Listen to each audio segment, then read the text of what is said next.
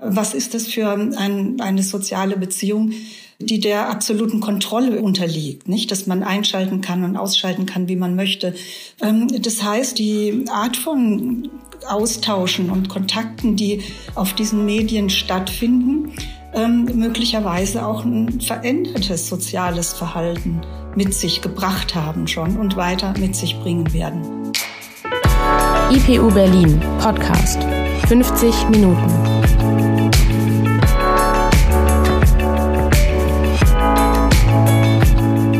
Begrüßen euch zu einer neuen Folge 50 Minuten. Wir sind der psychoanalytische Podcast der IPU Berlin. Es ist nicht unwahrscheinlich, dass ihr über einen Link auf einer Social-Media-Plattform zu uns gefunden habt. Viele, die jetzt zuhören, haben vermutlich Social-Media-Profile. Auf Twitter, Facebook, Instagram, vielleicht auch auf LinkedIn oder, jetzt ganz neu, bei Mastodon im sogenannten Fediverse. Wir wollen uns heute in dieses Internet begeben und einen kritischen Blick auf die Social-Media-Welt werfen. Ohne Profile oder Accounts ist man online praktisch unsichtbar und man kann nicht an allen Angeboten teilhaben, die im Internet bestehen. Angebot ist überhaupt ein gutes Stichwort, denn scheinbar selbstverständlich geht es im Internet darum, etwas zu nutzen, was eine Firma anbietet. Grundsätzlich bedeutet das, am Medienproduktionsprozess mitzuwirken. Anders als bei der Tageszeitung oder einer Fernsehsendung besteht im Internet die Möglichkeit, auf Medienbeiträge mehr oder weniger zu antworten oder eben selbst Inhalte zu erstellen. Das kann man auch professionell machen, dann bezeichnet man sich möglicherweise als Influencerin. Das Wort bezeichnet eine spezielle Art Werbeschaffender, die im Internet ihr Geld verdienen. In der Welt der Werbung, des Marketings und der InfluencerInnen ist der Januar der umsatzschwächste Monat des Jahres.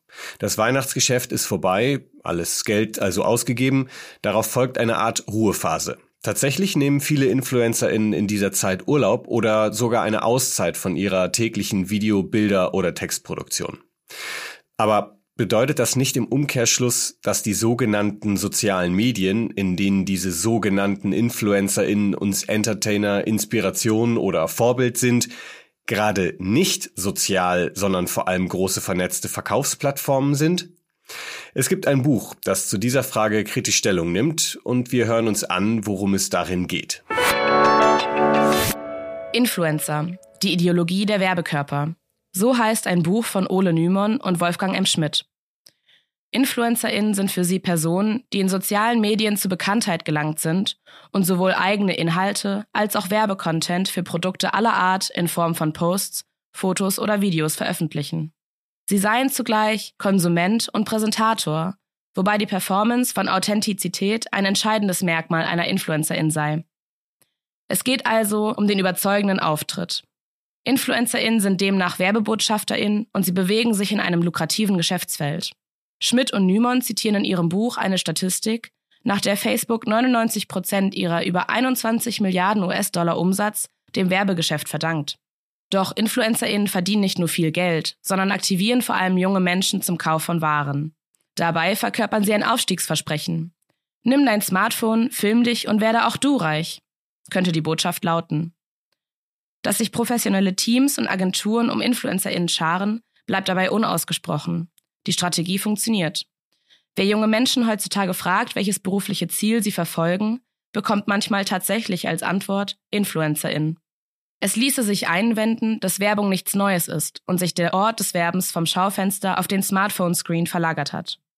Für die Autoren ist es das anti-aufklärerische und manipulierende Agieren der InfluencerInnen und das falsche Bewusstsein bei uns NutzerInnen, das uns die Dauerwerbesendungen freiwillig mehrere Stunden am Tag schauen lässt. Nymon und Schmidt arbeiten heraus, dass die InfluencerInnen zentrale Bestandteile in spätkapitalistischen Produktionsverhältnissen sind. InfluencerInnen sind für Social Media wie der Strom für den Elektromotor.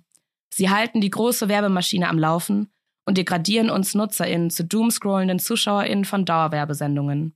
Wir sollen zum Kaufen animiert werden. Mit sozial scheint das also wenig zu tun zu haben. Sonst müsste es doch um Beziehungen gehen. Die Bundeszentrale für politische Bildung schreibt, dass Soziale der Medien bedeute, den schnellen Austausch von Informationen und Meinungen zwischen Nutzerinnen möglich zu machen. Soziale Medien böten die Chance, Menschen miteinander sehr schnell in direkten Kontakt zu bringen. Sie äußern aber auch Kritik. Soziale Medien würden auch genutzt, um Falschinformationen zu verbreiten, könnten den Meinungsaustausch mit andersdenkenden Menschen erschweren, freie Wahlen gefährden und Mobbing fördern. Das sei in Wirklichkeit ganz einfach unsozial. Darin stecken schon mindestens zwei Bedeutungen von sozial. Erstmal die soziale Interaktion. Soziale Medien sind demnach digitale Tools, um zu kommunizieren. Und dann gibt es eine eher normative Bedeutung, also ob sich jemand sozial oder eben unsozial gegenüber seinen Mitmenschen verhält. Wollen wir es möglichst genau wissen, hilft ein Blick in eine soziologische Definition. Demnach ist sozial, was eine wechselseitige Orientierung bedingt. Wir Menschen handeln beispielsweise sozial, wenn wir uns dabei auf andere Menschen beziehen oder unser Handeln auf sie abstimmen. Das 2.0 in der Bezeichnung Web 2.0 bedeutet, dass wir alle neben dem Medienkonsum auch an der Inhaltsproduktion teilhaben können. Wir werden selbst zum Content Creator. Diese Partizipation, auch Teil des Mediengeschehens zu sein oder sein zu können, das soll eben sozial sein.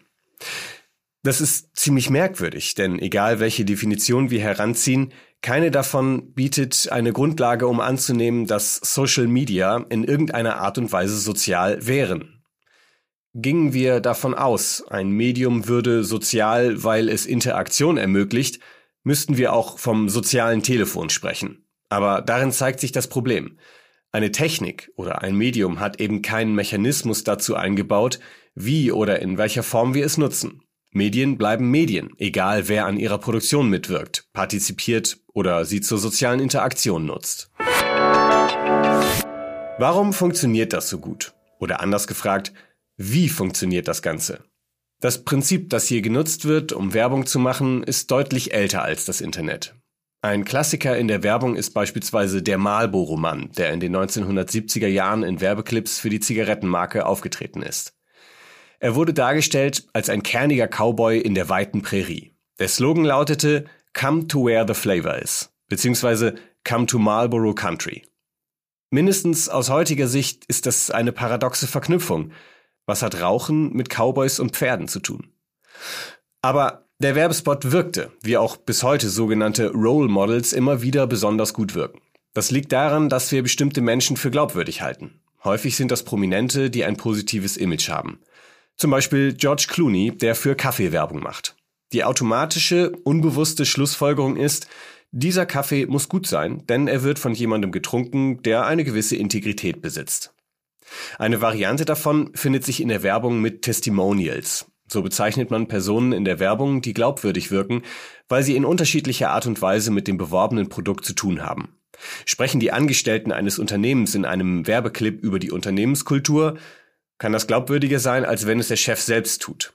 Nutzen typische Konsumenten eines Produkts eine bestimmte Marke, steigert das auch deren Glaubwürdigkeit.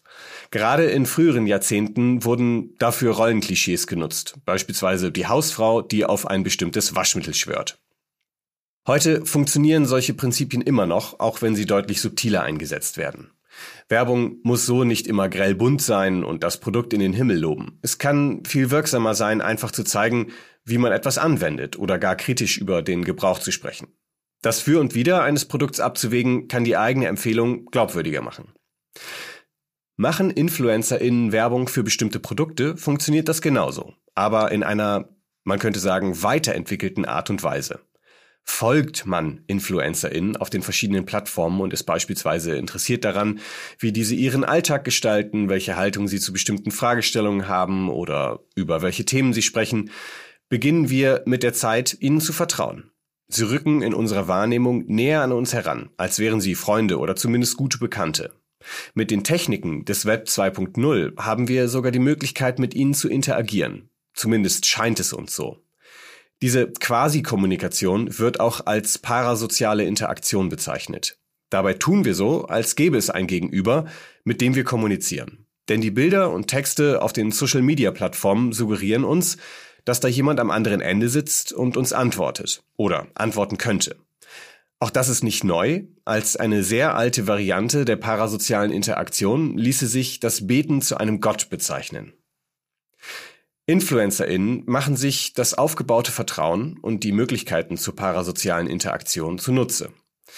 Sie zeigen, dass Sie mit den Personen, die Ihnen schreiben, in Kontakt treten. Zum Beispiel, indem Sie auf einzelne Kommentare antworten oder gar ganze Medienformate machen, in denen Sie Zuschauerzuschriften beantworten oder anderweitig thematisieren. Im Ergebnis wird aus der Werbung so etwas wie eine Empfehlung eines Freundes. Das steigert nachweislich die Kaufbereitschaft der Kundschaft.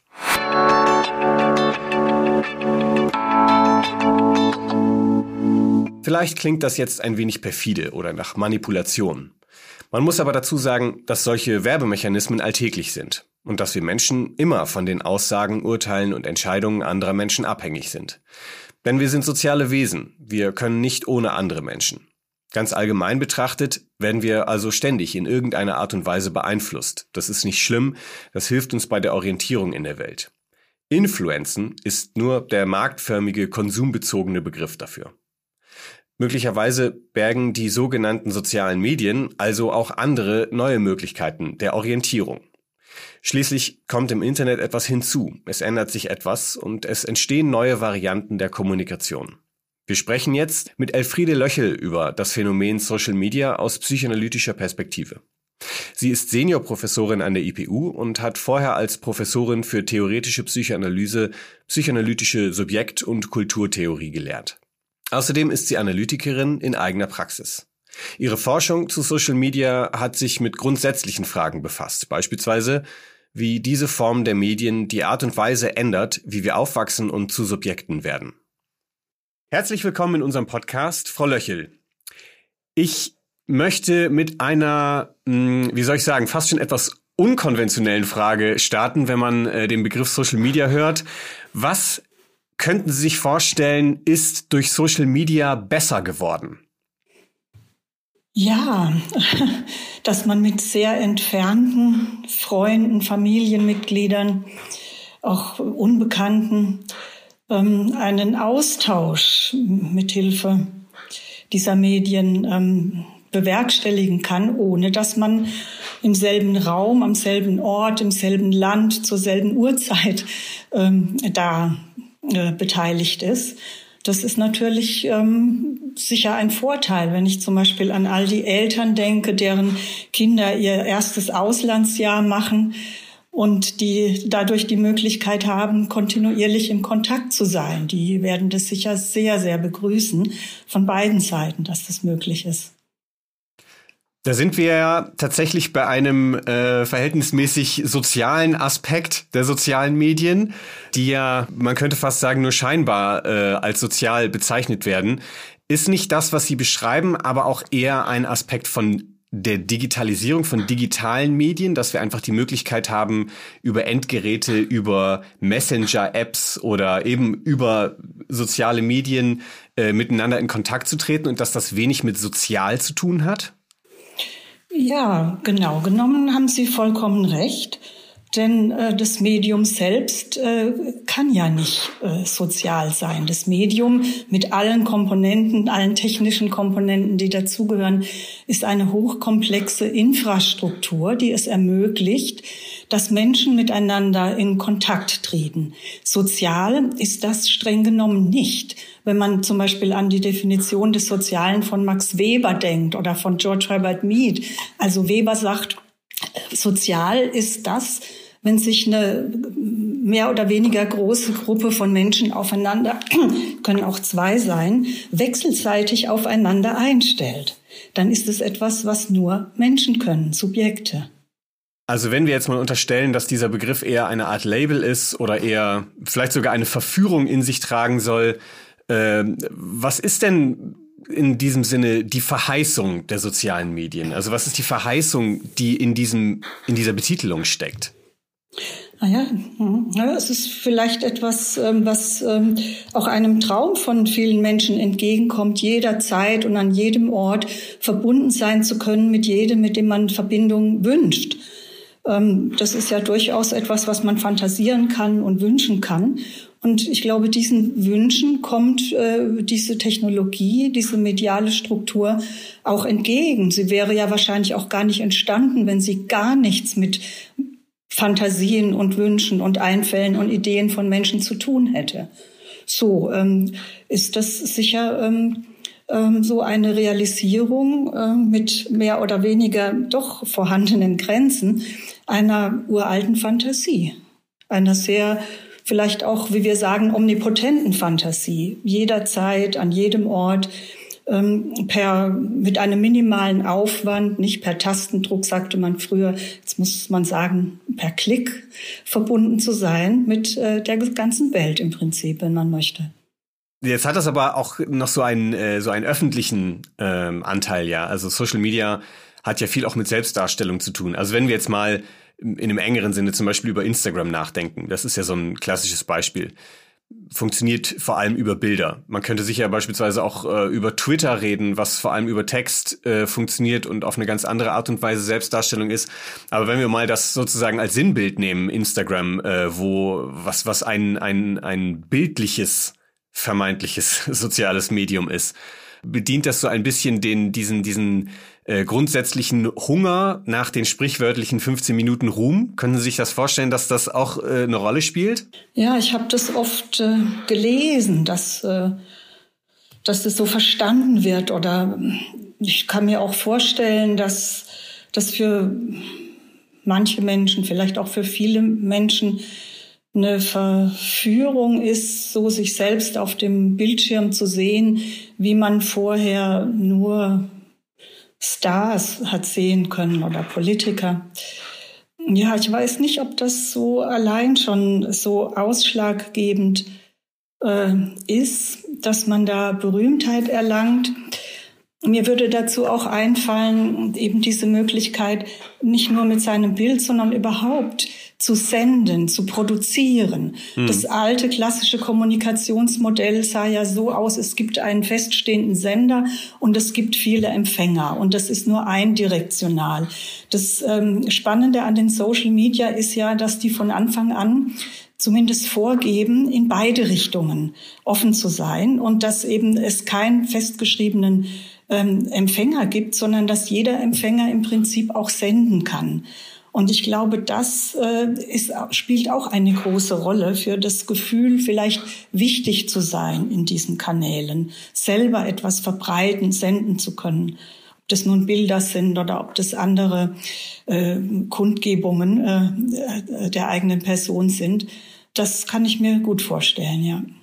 Hm. Ich ähm, bleib mal noch bei diesem Begriff äh, des Sozialen, weil ich finde, dass sich äh, anhand dessen wirklich sehr viel zeigen lässt, äh, auch an, an Problemen, äh, was, was das so mit sich bringt. Wenn Sie das so erzählen und ich über, über sowas wie Selbsterhöhung nachdenke ähm, und das dann auch mal in Bezug setze dazu, Sie haben ja gerade schon gesagt, dieses jederzeit vernetzt sein, aber es auch jederzeit wieder unterbrechen zu können, ist äh, möglicherweise eine der entscheidenden Verheißungen. Würden Sie sagen, dass, das sind im Prinzip immer nur so einzelne Versatzstücke des Sozialen? Also einmal geht es beispielsweise darum, dass ich mich selbst darstelle. Ja, ich möchte, dass andere mich sehen. Ich möchte mich anderen zeigen. An anderer Stelle geht es dann darum, dass ich mit allen jederzeit vernetzt bin. Aber dann geht es auch wieder darum, dass ich jederzeit sagen können möchte, jetzt schalte ich das einfach wieder ab.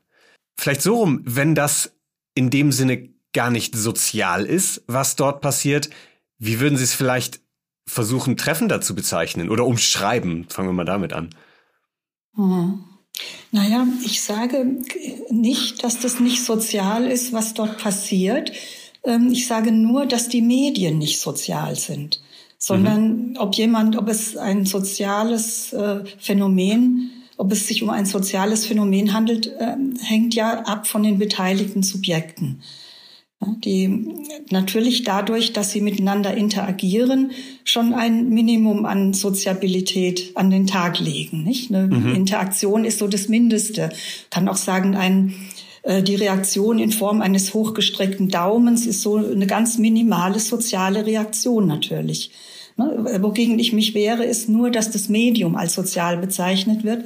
Aber die Art von äh, Kontakten und Beziehungen, die da eingegangen werden, die verdienen durchaus den Namen des Sozialen. Allerdings, ähm, so wie Sie schon auch andeuten, was ist das für ein, eine soziale Beziehung, ähm, die der absoluten Kontrolle unterliegt, nicht, dass man einschalten kann und ausschalten kann, wie man möchte, vielleicht nicht mal begrüßen, nicht mal verabschieden und so weiter. Ähm, das heißt, dass die, die Art von Austauschen und Kontakten, die auf diesen Medien stattfinden, ähm, möglicherweise auch ein verändertes soziales Verhalten mit sich gebracht haben schon und weiter mit sich bringen werden. Ja, ähm, die Menschen bleiben ja nach wie vor ähm, soziale Wesen und suchen auch ähm, den Austausch und die Verbindung mit anderen sozialen Wesen aus vielen Gründen. Ähm, die Form, die das annimmt, das Format innerhalb dessen, das jetzt stattfindet, wenn es denn auf den sozialen Medien stattfindet, die ist sehr anders als ähm, auf den bisherigen Wegen, die das Soziale ausmachten. Mhm. Haben Sie äh, vielleicht ein Beispiel dafür, was so ein, so ein klassisches, ein klassischer Kontext ist, der sich verändert? Naja, ich denke jetzt mal an die Zoom-Konferenzen äh, während der Corona-Zeit. Mhm. Da haben wir ja wissenschaftliche Konferenzen, politische Konferenzen, Managementkonferenzen, private ähm, Treffen, nicht mit Familien und Freunden äh, auf diese Weise geführt. Und da ist es ja ein Running Gag auch gewesen. Nicht? Äh, unten sitze ich mit der Jogginghose da und oben ziehe ich mir was Nettes an. Nicht? Das wäre ja äh, sonst ähm, nicht möglich, wenn ich denn ähm, mich real treffe mit jemandem, muss ich vorher überlegen, was ich anziehe. Das, selbst wenn es gar keine Norm gibt, äh, wie ich gekleidet sein muss, werde ich aber wahrscheinlich nicht so ähm, wie im Zoom-Format ähm, vor einen Kollegen treten oder mich in eine Konferenz begeben. Ja, also es vermischen sich ja im Prinzip da auch die Sphären, ne? Also sozusagen die offizielle Begegnung mit der privaten Begegnung. Ja, und dass man das von den eigenen Räumen aus, nicht, ähm, nicht jemand hat mal erzählt, er habe vom äh, Schlafzimmer aus seine Vorlesung gehalten in der hm. Corona-Zeit, nicht? Das sind ja sehr seltsame Vermischungen von Sphären. Und ähm, das sind die, die Orte, die als privat und intim gelten und die anderen, die als öffentlich, als Öffentlichkeit gelten, nicht mehr klar voneinander zu trennen. Würden Sie sagen, darin liegt auch eine bestimmte Gefahr? Ich weiß nicht, also ich muss zum Beispiel spontan daran denken, ähm, wenn man äh, ne, dieses Beispiel jetzt nimmt, ich setze mich in einen Arbeitstermin, trage dabei aber ne, Privatklamotten, eine Jogginghose, also was ja noch ein relativ kleines Beispiel irgendwie ist.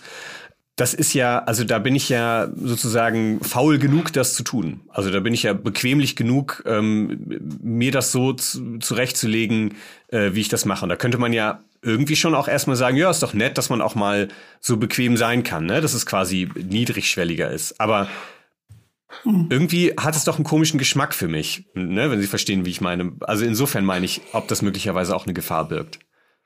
Ja, es, ich glaube, die, die größte, nicht nur Gefahr, sondern ich glaube, das ist bereits eingetreten, ist, dass sich die Begriffe von privat und öffentlich vollkommen verschieben und äh, miteinander vermischen. Ja. Also dass es doch sehr viele äh, Situationen in den Social Media gibt, ähm, die die Grenze zu etwas Privatem, Intimem komplett aufzuheben scheinen, betone ich. Nicht, wenn jemand, wenn es gibt ja diese Videoblogs, wo die Kamera mhm. rund um die Uhr mitläuft, die den Eindruck erwecken, da gibt's jetzt überhaupt kein Privatleben mehr, außer dem, was man vor der Kamera zeigt. Nicht?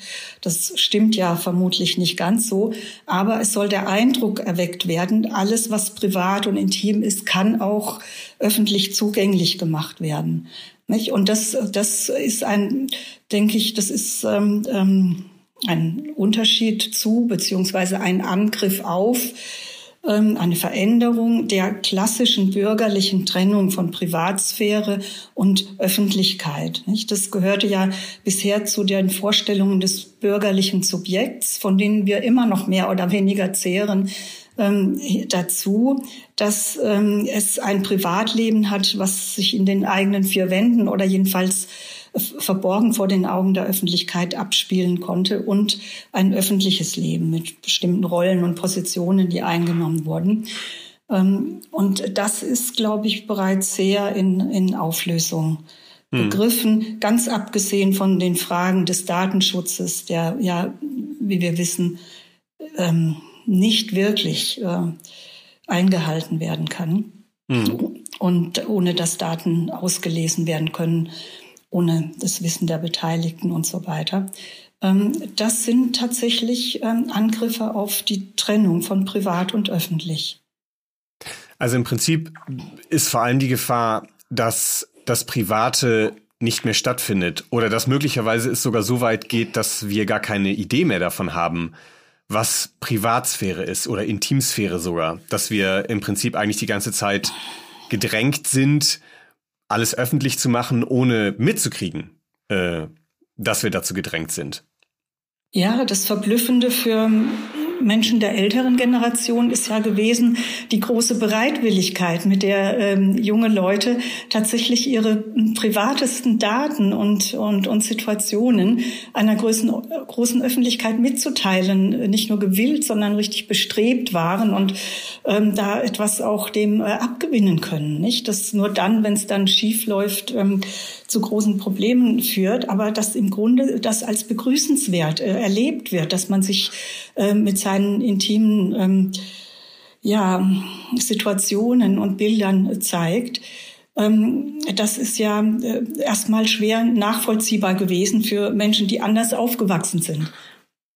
Eine Sache, über die ich immer wieder nachdenke ähm, in diesem Zusammenhang, und da habe ich mir auch eine Frage zu aufgeschrieben, äh, ist, wie Sie das jetzt gerade beschreiben. Irgendwie diese beiden Sphären verschwimmen miteinander, da wird was miteinander vermengt. Man kann, man nimmt vielleicht selber gar nicht mehr unbedingt wahr, äh, was das eigene Private überhaupt ist.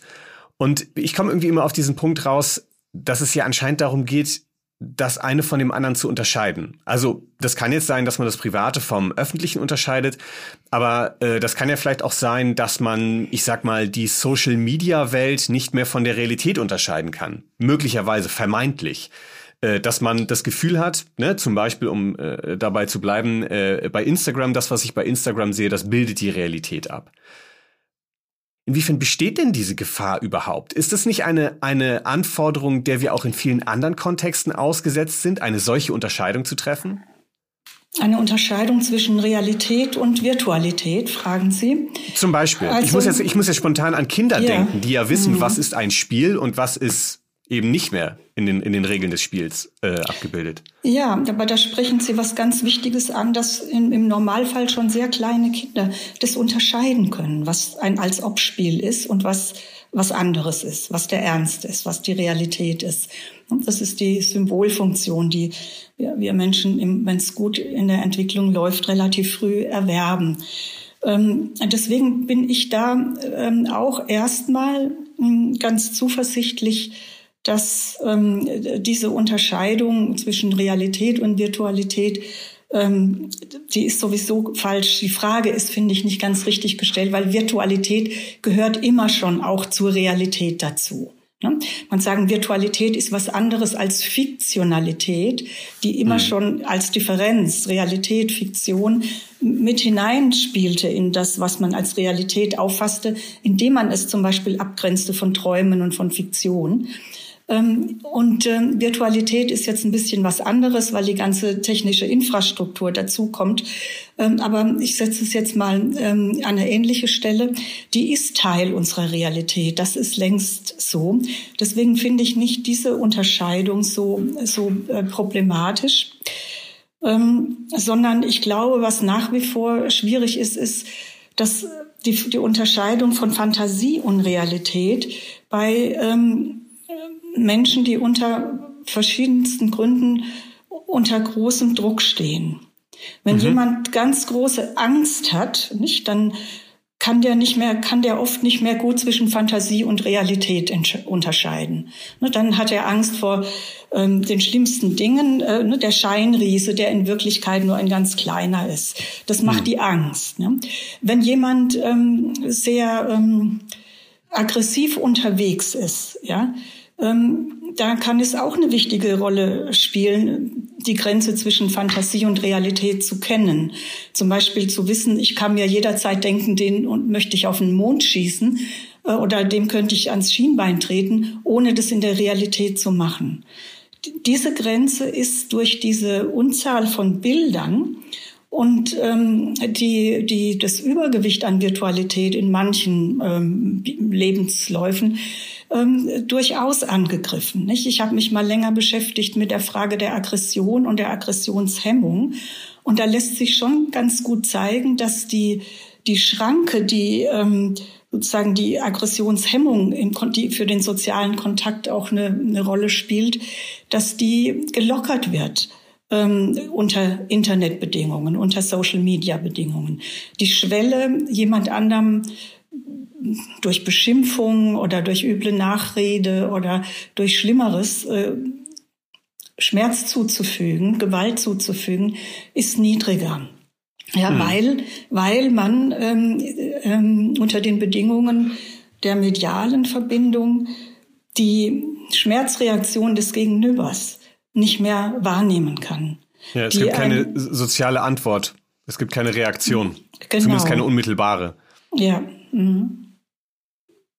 Nicht dadurch ist es, glaube ich, ähm, auch dazu gekommen, dass es sehr ähm, existenzvernichtende ähm, Shaming-Strategien ähm, ähm, gegeben hat, die ähm, sozusagen eine Flut von Internetreaktionen hervorgebracht haben, die einen bestimmten Menschen wegen einer unguten Äußerung oder eines minimalen Vergehens ähm, verfolgt haben.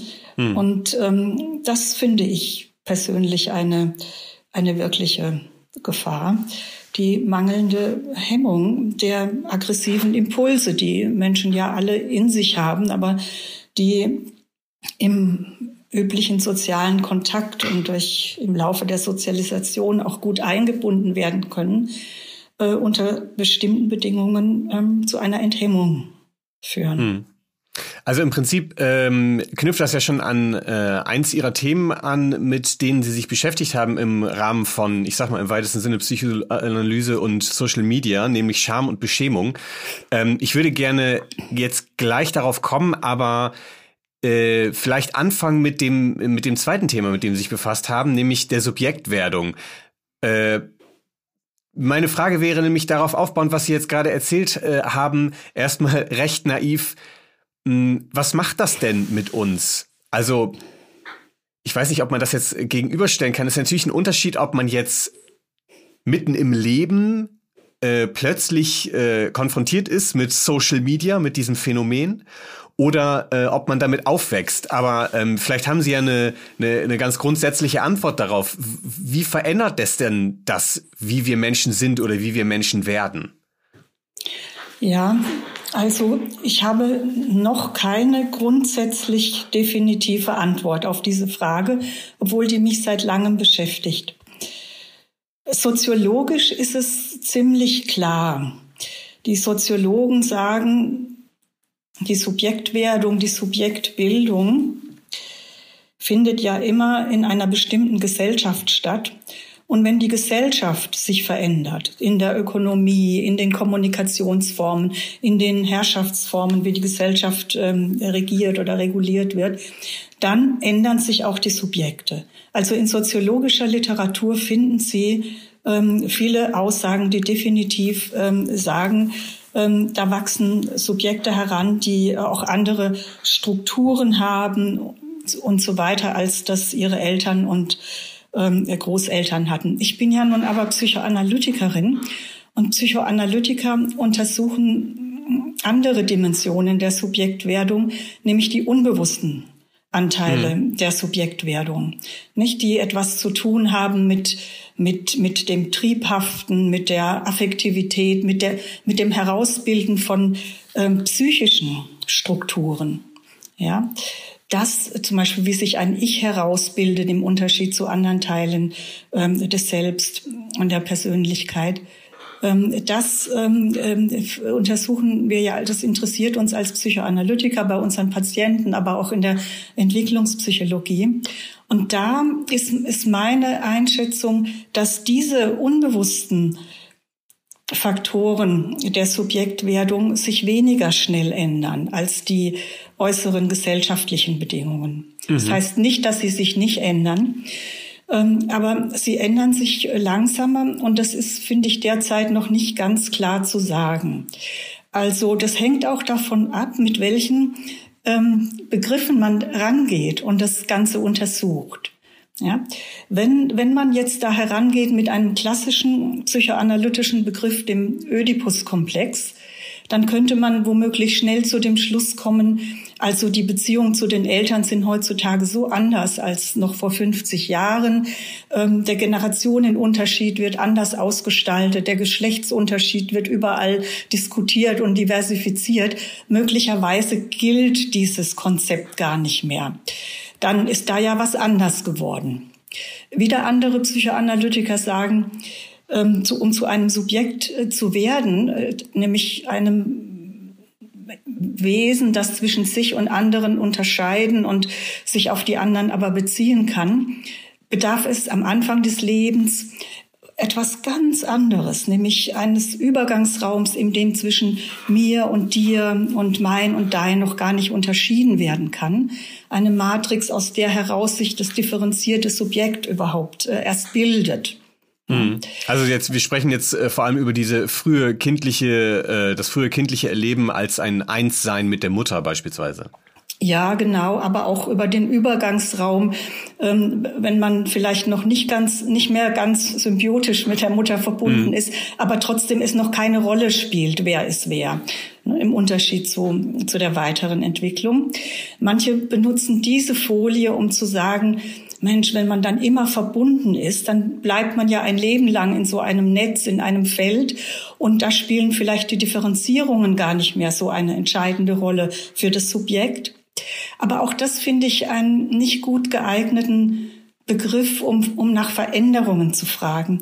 Ich finde es sehr sinnvoll, aufgrund von meinen Untersuchungen etwas anderes, nämlich um ein Subjekt zu werden, um sich zu entwickeln, um eine unabhängige psychische Struktur zu erwerben, die einem dann ermöglicht, in Beziehung zu sein und sich vielleicht auch in Abhängigkeiten zu begeben, muss jeder internalisieren und lernen, mit Abwesenheit von wichtigen anderen umzugehen. Das hm. kleine Kind muss, muss lernen, mehr oder weniger gro große Pausen im Kontakt mit seiner Mutter auszuhalten oder seinem Vater, muss lernen zu warten. Und da ist ja in der Entwicklung dann sehr hilfreich, sobald die Kinder sich innere Vorstellungen bilden können von der Mutter und an die Mutter denken können, beispielsweise, wenn sie nicht da ist. Hm. Das nennt man eine psychische Repräsentanz. Und dieser Umgang mit dem Fort da ähm, ist was ganz Zentrales. Nicht ein, ein Subjekt im psychoanalytischen Sinn äh, wird man nur, wenn man die Fähigkeit erwirbt, auch mit ab, sich auf Abwesendes beziehen zu können und hm. einen Bezug zur Abwesenheit herstellen zu können. Ob das abwesende andere Menschen sind, ob das die abwesende eigene Geschichte ist, ja, dass man die trotzdem in Vorstellungen präsent halten kann und mit Affekten besetzen und äh, bedeutungsvoll halten kann. Das macht so normalerweise die, die innere Fähigkeit eines Subjekts aus. Und da denke ich, könnte man die Social Media, die Digitalisierung ähm, doch psychoanalytisch versuchen zu beschreiben, in dem Sinne, dass die einen neuen Umgang mit An- und Abwesenheit ermöglicht. Und dann könnte man nämlich zunächst mal ganz neutral herangehen und es untersuchen. Man muss nicht von vornherein sagen, das ist eine Bedrohung, da ist was angegriffen, da geht was verloren, sondern man könnte neutral fragen, wie verändert sich der Umgang von Kindern, Jugendlichen, später Erwachsenen mit mit An- und Abwesenheit. Ja? Und, mhm. und, und da lernen ja schon die kleinen Kinder durch die Handys ihrer Eltern schon sehr früh oder durch die, die, die iPads oder was auch immer, zum Beispiel oft mit den Großeltern zu kommunizieren. Ne? Die sind dann eben ja. nur als Schatten auf dem Bildschirm da. Äh, das kann das Kind schon unterscheiden von der relativ früh, nicht? Äh, man kann sie nicht anfassen, man kann ihnen nichts in den Mund stecken. Hm. Ähm, Vielleicht da, ist es sogar eher greifbar als beispielsweise übers Telefon, wo man nur was hört, mhm. äh, während man übers Sehen, also der Sehsinn ist bei uns Menschen ja der dominanteste sozusagen, wenn ich das jetzt mal etwas verkürzt pauschal so sagen darf. Und vielleicht hilft das ja sogar Kindern äh, zu sehen, ah, okay, die sitzen jetzt bei sich zu Hause im Wohnzimmer und haben auch das Gerät in der Hand. Ja, mhm, das, das, äh, denke ich auch. Da wird nämlich das Bild früher oder später zu einer Enttäuschung führen. Ne, das, mhm. der, der, der Säugling fasst vielleicht hin und merkt dann, ach, das fühlt sich kalt an. Da ist ja nicht, äh, ne, da ist keine Haut, ne, da ist nichts zu spüren. Die kann man, da kann man nicht auf den Schoß krabbeln. Ja. ja. Und das ist natürlich dann eine Differenzierung, die eintritt durch eine Enttäuschung einer Erwartung. Verstehe ich Sie richtig, äh, dass das ja eigentlich ein Appell, also auf jeden Fall für eine Differenzierung ist, aber vor allem auch ein Appell dafür ist, erstmal verstehen zu wollen und dadurch auch verstehen zu lernen, wie diese immer stärker oder in unterschiedlichen Bereichen äh, unterschiedlich ausgeprägt sich digitalisierende Welt funktioniert. Zum Beispiel, wie Sie das jetzt gerade gesagt haben, an dem Beispiel Abwesenheit, Anwesenheit. Ja, das glaube ich ist das ähm, neutralste Konzept, ja. mit dem man herangehen könnte, ohne von vornherein eine Norm anzulegen. Ne, wenn man es ist ja die Gefahr. Als ich vor 30 Jahren anfing, über damals den Computer zu forschen und wie die Menschen damit umgehen, da gab es unter Psychoanalytikern die Tendenz, ähm, das für ganz gefährlich zu halten. Alles, mhm. was mit Digitalisierung zu tun hat, äh, mit Medien, das schien eine Bedrohung für die gute menschliche Kommunikation und, und das nahe beieinander sein und ähm, ähm, das war sehr bedrohlich, nicht? Und inzwischen hat sich da ja, ist es auch für die, die damals große Sorgen hatten, äh, zum Alltag geworden, mit diesen Medien umzugehen. Und ähm, ich habe da von Anfang an es sehr wichtig gefunden, als Forscherin eben eine neutra möglichst neutrale Haltung einzunehmen und nicht von vornherein äh, davon auszugehen, es verschlechtert sich was oder davon auszugehen, was die andere Tendenz wäre, zu jubilieren, da wird jetzt sehr, sehr viel besser. Das, ne, diese, sondern als Forscherin zu versuchen, da möglichst einen Weg zu finden, sich ohne diese Wertungen, die von vornherein ja dann den Blick auch trüben, ähm, heranzugehen und zu fragen. Mhm. Könnte man denn sagen, dass wir hatten das Beispiel ja jetzt gerade schon, Sie haben es gerade schon angerissen über die Aggressionen und über die verringerte Hemmung äh, im Internet, dass das wie so eine Art ähm, konkreter Anwendungsfall ist von einer Veränderung, die eintritt äh, im Internet. Und Sie haben das untersucht unter den unter den Begriffen Scham und Beschämung, ähm, dass man da eine Veränderung wahrnehmen kann, die wenigstens auch problematische Dimensionen haben? Ist das sozusagen ein Beispiel für veränderte Subjektwerdung? Ich hoffe nicht, aber ich habe Sorge in diesem Zusammenhang, dass die Haltung, die diesem, diesen Beschämungsprozessen nicht äh, zugrunde liegen, nämlich dass man jemand, der sich anscheinend nicht normgemäß verhält, sanktioniert und verfolgt ohne dass es ein geregeltes äh, Verfahren gibt, nicht ähm, und ohne dass das überprüfbar ist. Ähm, diese Tendenz finde ich wirklich problematisch, weil die etwas Konformistisches hat. Weil das dazu führt, dass die Mehrheit und die Meinung, die gerade ähm, in ist, ähm, und diejenige, die gerade unliebsam ist, ähm, allein durch den Mob, durch den Pöbel, ähm, durch die Masse ähm, verfolgt, also oh, jetzt äh, verhedder ich mich, so, so bedrohlich finde ich das anscheinend. ne, dass also äh, jemand, der nonkonformistische äh, Gedanken wagt oder der nicht übereinstimmt mit dem, was als korrekt gilt, zu einer bestimmten Zeit in einem bestimmten an, in einem bestimmten Kontext, äh, dass der leicht der Verfolgung ausgesetzt sein kann. Äh, hm. in der Art äh, eines äh, durch die durch durch pöbelhafte Strukturen, nämlich dass das Gegenüber nicht mehr gehört wird und es kein Gespräch mehr gibt oder dass es kein Gerichtsverfahren gibt, bei dem auch festgelegt wird, wie die Strafe aussieht, wenn es sich denn um ein wirkliches Vergehen handelt. Mhm. Also diese ungeregelten Bestrafungsmaßnahmen, die stattfinden, finde ich sehr problematisch im Hinblick auf ähm, Konformismus. Also Man könnte sagen, dann äh, duckt man sich lieber einmal mehr, dann äh, ja. dient man sich lieber einmal ja. mehr der Masse an, als weil man quasi eigentlich nur die Gefahr hat, man kann negative Konsequenz, Konsequenzen haben, wenn man irgendwie auffällt, aber man antizipiert eigentlich nichts Positives mehr. Zum Beispiel, wie Sie gesagt haben, dass man gesehen wird, dass man einen Dialog führen kann, sondern man hat eigentlich nur noch im Prinzip immer so eine latente Angst, dass man negativ auffallen könnte.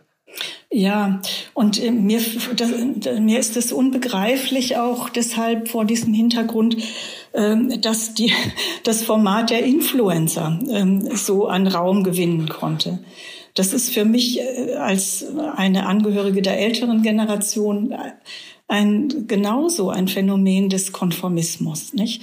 Dass hm. junge Menschen ähm, danach streben, sich influenzen zu lassen, also sich beeinflussen zu lassen, ja. ähm, jemandem zu folgen und das massenhaft in Gruppen zu tun und und das als ein Wert erachten, äh, einem Influencer zu folgen. Und das finde ich ähm, muss ich sagen, ganz schwer begreiflich, dass das so viel Raum inzwischen äh, einnimmt. Und das finde ich auch ein negatives Phänomen im mhm. Rahmen der, der Social Media. Negativ, weil es eben sich richtet gegen den Mut des einzelnen Subjekts, selbstständig zu denken, wie es die Aufklärung fordert, und den Mut zu haben, auch einzutreten für das, was ich selbstständig gedacht habe. Auch hm. wenn der Mob gegen mich ist. So entsteht oder entstünde eine hm, asymmetrische Struktur von Beziehungen. Also es geht immer darum, der eine sagt es und der andere passt sich an und es geht eigentlich nicht darum, äh, Dialog zu führen, sich auszutauschen, möglicherweise sogar zu streiten, einen Konflikt zu erleben. Ja, und auch es geht auch um die Frage des habe den Mut, selbstständig zu denken, mhm. was Kant gefordert hat in der berühmten ja. Schrift, nicht zur Aufklärung. Den Mut zu haben, als Einzelner sich Gedanken zu machen und die auszusprechen und dazu zu stehen, sicher, und die in den Dialog einzubringen, ja. Ähm, und die, diese, dieser, diesen Mut finde ich äh, gefährdet. Wenn wir mal zum Abschluss einen Ausblick wagen. Was würden Sie denn sagen, kann man für eine Haltung, na, ich sag mal speziell gegenüber diesem Phänomen Social Media einnehmen? Was würden Sie sagen? Was würden Sie vielleicht sogar empfehlen, auch wenn das etwas unpsychoanalytisch ist? Ja, also ich würde empfehlen, ähm, möglichst kritisch drüber nachzudenken und ähm, ich möchte das vielleicht illustrieren äh, mit meiner eigenen Wandlung. Ich glaube, auch in unserem Gespräch heute hat sich das gezeigt. Es gab auch durch Ihre Fragen viele Stellen, wo ich so meine Besorgnis gezeigt habe oder wo ich etwas erzählt habe, was ich nicht unproblematisch finde. Gleichzeitig habe ich Ihnen aber auch gesagt, als Forscherin bemühe ich mich, ähm, neutral ranzugehen, wenn ich was untersuche und es nicht vorher schon, schon zu werten. Und jetzt, wenn Sie mich so als Mensch mit globaler Einschätzung fragen, dann hat sich bei mir etwas geändert in den über 30 Jahren, ähm, seit ich in diesem Feld forsche und nachdenke. Ich habe am Anfang ganz stark die Haltung vertreten, ähm, man sollte das nicht dramatisieren. Äh, die Menschen werden sich diese neuen Medien aneignen und was draus machen. Und ähm, das, das ist alles nicht so dramatisch, wie das anfangs befürchtet wurde. Ähm, in der Zwischenzeit äh, sind aber Veränderungen eingetreten, die viel umfassender sind, als man Ende der 80er Jahre ahnen konnte, ja, und, und sich vorgestellt hat. Und äh, Veränderungen, die meines Erachtens tatsächlich tief eingreifen in die Struktur der Subjekte, ohne dass man schon definitiv sagen kann, wie. Ähm, deswegen bin ich heute vorsichtiger und skeptischer und kritischer und kann nur empfehlen, ja, genau hinzugucken, was man tut und darüber nachzudenken. Ja, wir bleiben wachsam, könnte man äh, vielleicht sagen. Frau Löchel, äh, vielen Dank für das Gespräch. Ja, ich danke Ihnen.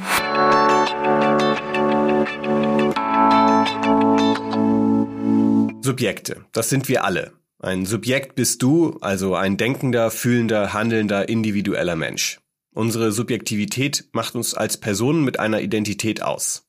Dieses Subjekt ins Zentrum der Betrachtung zu stellen, ist ein wichtiges Anliegen der Psychoanalyse und wird in der akademischen Psychologie immer mal vernachlässigt. Wenn wir davon sprechen, dass etwas eine subjektive Ansicht sei, kommt das zum Ausdruck. In manchen Ohren mag das nämlich klingen, als gäbe es eine Hierarchie zwischen subjektiv, also wie es nur ein einzelner Mensch sieht, und objektiv, also quasi harten Fakten. Etwas zugespitzt könnte man sagen, dass es insofern bis zu einem gewissen Grad nur Subjektives gibt. Soziologisch betrachtet ist der Prozess der Subjektwerdung oder der Subjektivierung eine Verinnerlichung dessen, womit wir im Sozialen konfrontiert sind. Demnach ist die ursprünglichste Erfahrung des Menschen eine soziale. Diese Ansicht kann helfen, zu verstehen, dass und vor allem wie eine Begegnung im Internet, eine digitalisierte Begegnung, zu einer veränderten Subjektwerdung führen kann. Denn in der Kommunikation per Messenger oder Kommentarfunktion haben wir kein Gegenüber, mit dem wir direkt interagieren. Es ist immer ein Medium dazwischen geschaltet. Es wäre zu kurz gedacht anzunehmen, dass dadurch etwas grundsätzlich schlechter würde, was auch immer damit gemeint wäre. Aber es ist eben an vielen Stellen gerade nicht sozial, wenn wir das Internet als Medium nutzen. Interagieren und kommunizieren wir über das Internet oder mit seiner Hilfe, dann nutzen wir es auf eine soziale Art und Weise. Dann erleichtert uns beispielsweise die Unabhängigkeit von Zeit und Ort oder der geringere Aufwand, Beziehungen zu führen oder in Kontakt zu treten mit anderen. Mit diesem Gedanken verabschieden wir uns für heute, übrigens auch in einer digitalisierten Variante. Wir sprechen hier ins Mikrofon und ihr schaltet ein Medium ein, um zu hören, was wir gesagt haben. Sozial ist das deswegen nicht. Es ist eine Form der Mediennutzung. Natürlich könnt ihr damit aber im weitesten Sinne sozial umgehen, indem ihr uns Rückmeldung gebt. Das könnt ihr per E-Mail machen an 50 Minuten at ipu-berlin.de oder ihr folgt uns auf Facebook. Da geben wir euch Hintergrundinformationen zu den einzelnen Folgenthemen. Ein Subjekt zu werden und in soziale Beziehungen eingebunden zu sein, darum geht es auch in der nächsten Folge. Dann sprechen wir nämlich darüber, in welche schwierigen Situationen wir kommen können, wenn wir aufwachsen und stellen die Frage, wie es eigentlich dazu kommt, dass wir eine Psychotherapie beginnen.